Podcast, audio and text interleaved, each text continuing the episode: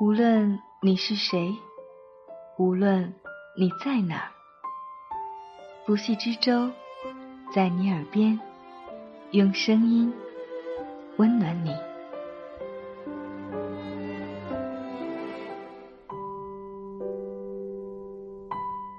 你好吗？我是不系之舟。这一期节目，我们要同大家分享的文字，来自李月亮。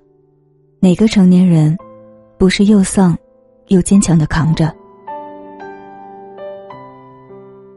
这期奇葩说辩手秋晨忽然自曝，今年三月，他查出了甲状腺癌加淋巴结转移，这个料有点猛，把大家都惊到了。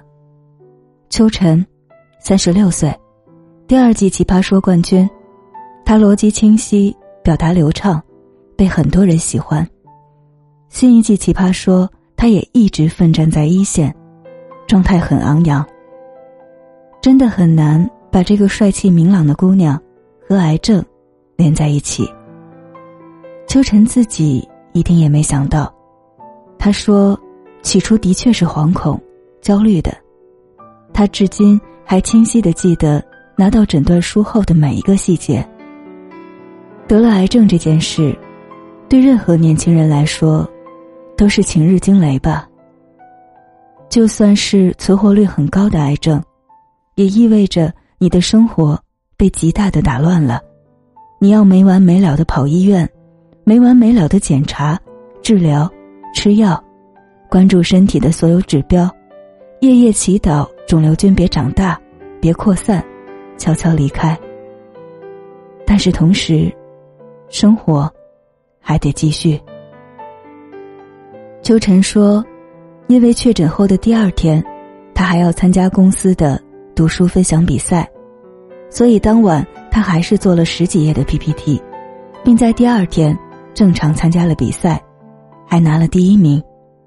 然后，他手术休养。”检查，两个月后，他恢复了工作；三个月后，他恢复了健身；四个月后，他开始奇葩说的培训、录影，直到现在。动手术后，他脖子上留了一道很长的疤。有人问怎么了，他就笑着说：“我换了个头。”辩手花溪说：“之前他见到秋晨，说自己本命年好惨。”秋晨说：“他也是。”花溪说：“我刚分手。”秋晨说：“一样。”花溪说：“我骨折，添了很长一道疤。”秋晨说：“老子也是，癌症。”华西一惊：“好，你赢。”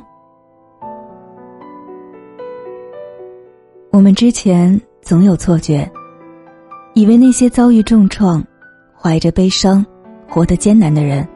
脸上一定都刻着一个大写的苦，或丧，一定整天哭泣啊、无助啊、绝望啊，一副活不下去的死样。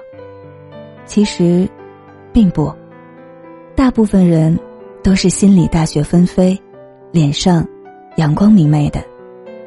昨天拿到癌症诊断书，今天还参加公司演讲比赛，一边偷偷和死神打架，一边。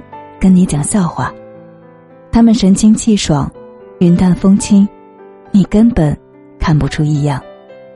秋晨说，很多朋友得知他患癌后，都来安慰他，给他讲自己的故事。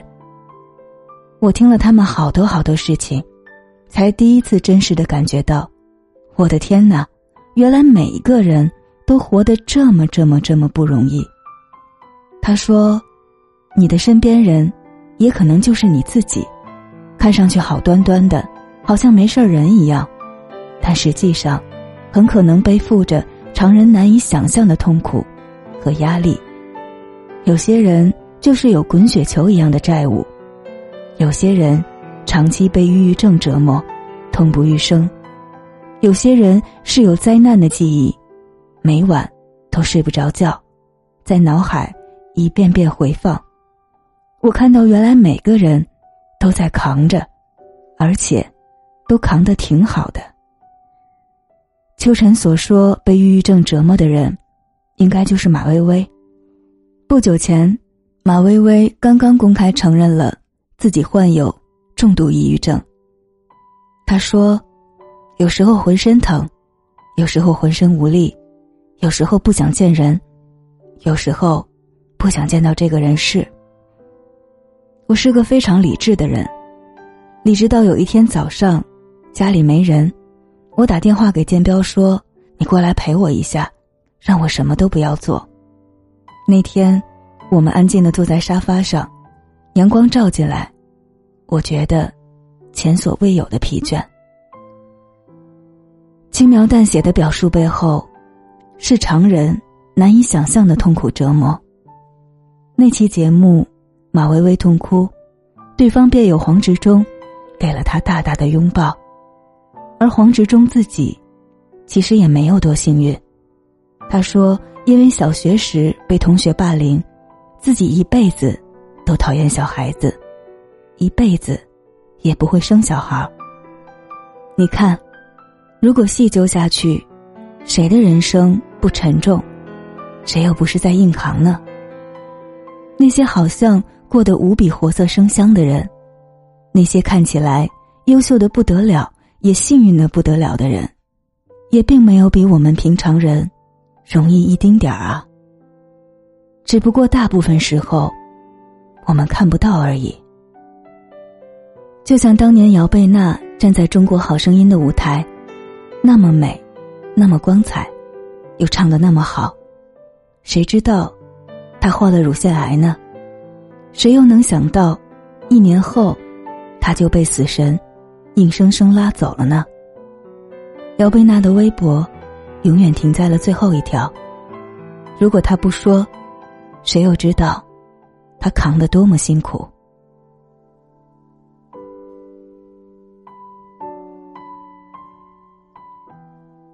反正你越深入的了解，就会越发现，世上的每个年轻人。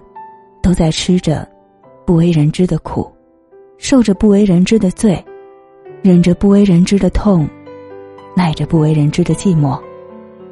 而每个人都在又丧又坚强的扛着，还都扛得挺好的。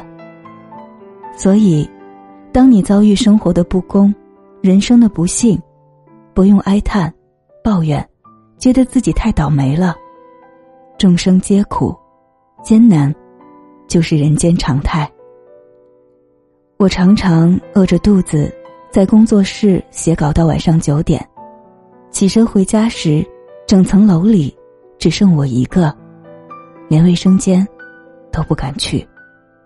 我觉得挺苦逼的，但是打车回家，司机说他夜班，要在这空荡荡的城市跑一整晚，再困再累，也得瞪大眼睛找活。长期昼夜颠倒，让他严重神经衰弱，四十岁就头发花白。他又活得多容易呢？当然，这样的人实在太多。深夜十点，饭店的服务员还在洗碗擦桌子；十一点，环卫工还在清理马路边的垃圾箱；零点，银行经理在反复修改。明天的竞聘报告。凌晨一点，快递小哥还在给人送夜宵。两点，年轻的妈妈抱着发烧的孩子，急匆匆赶去医院。三点，货车司机在高速路服务站接一杯热水，继续上路。四点，卖菜的大妈骑着破三轮去批发市场拉菜。五点。出差的销售员睡眼惺忪去赶火车。六点，保安一遍遍给乱停车的业主打电话。七点，马上要考职业证书的年轻人蓬头垢面的背着专业术语。八点，公交地铁里挤满了不敢对生活有任何懈怠的上班一族。九点，会议室里。刚换了新部门的中年人，正被老板指着鼻子痛骂。你看，有谁是容易的？生存、社交、感情、职场，这一切压力，放过了谁？生活是用来过的，也是用来扛的。扛得住，你就是人生赢家；扛不住，你也得灰头土脸、狼狈不堪的坚持一辈子。说到这里，你可能开始怀疑活着的意义。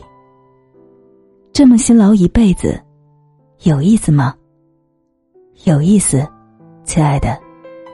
虽然人生不如意十之八九，但毕竟还有那么一两件，甘如美酒。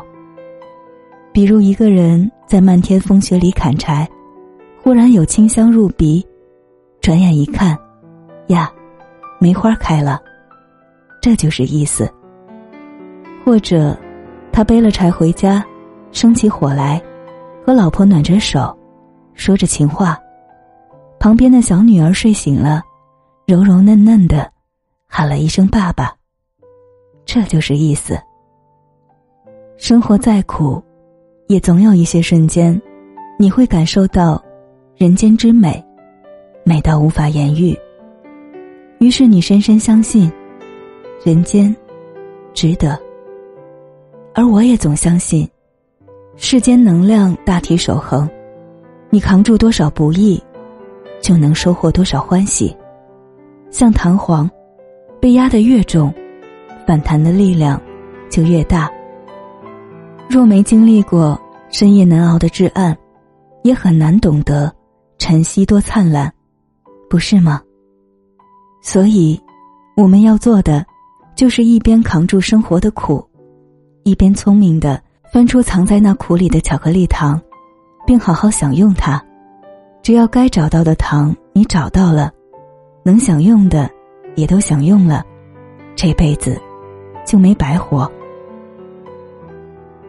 陀思妥耶夫斯基说：“我只担心一件事，怕我配不上自己所受的苦难。”是的。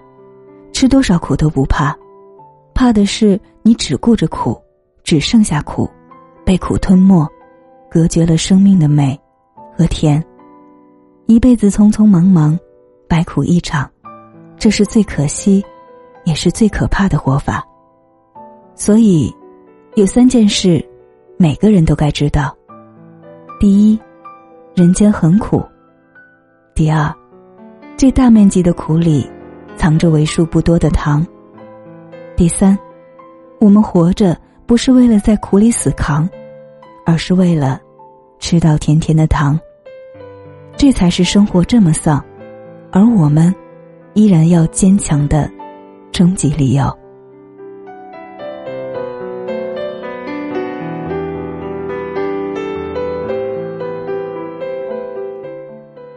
找到生活中的糖了吗？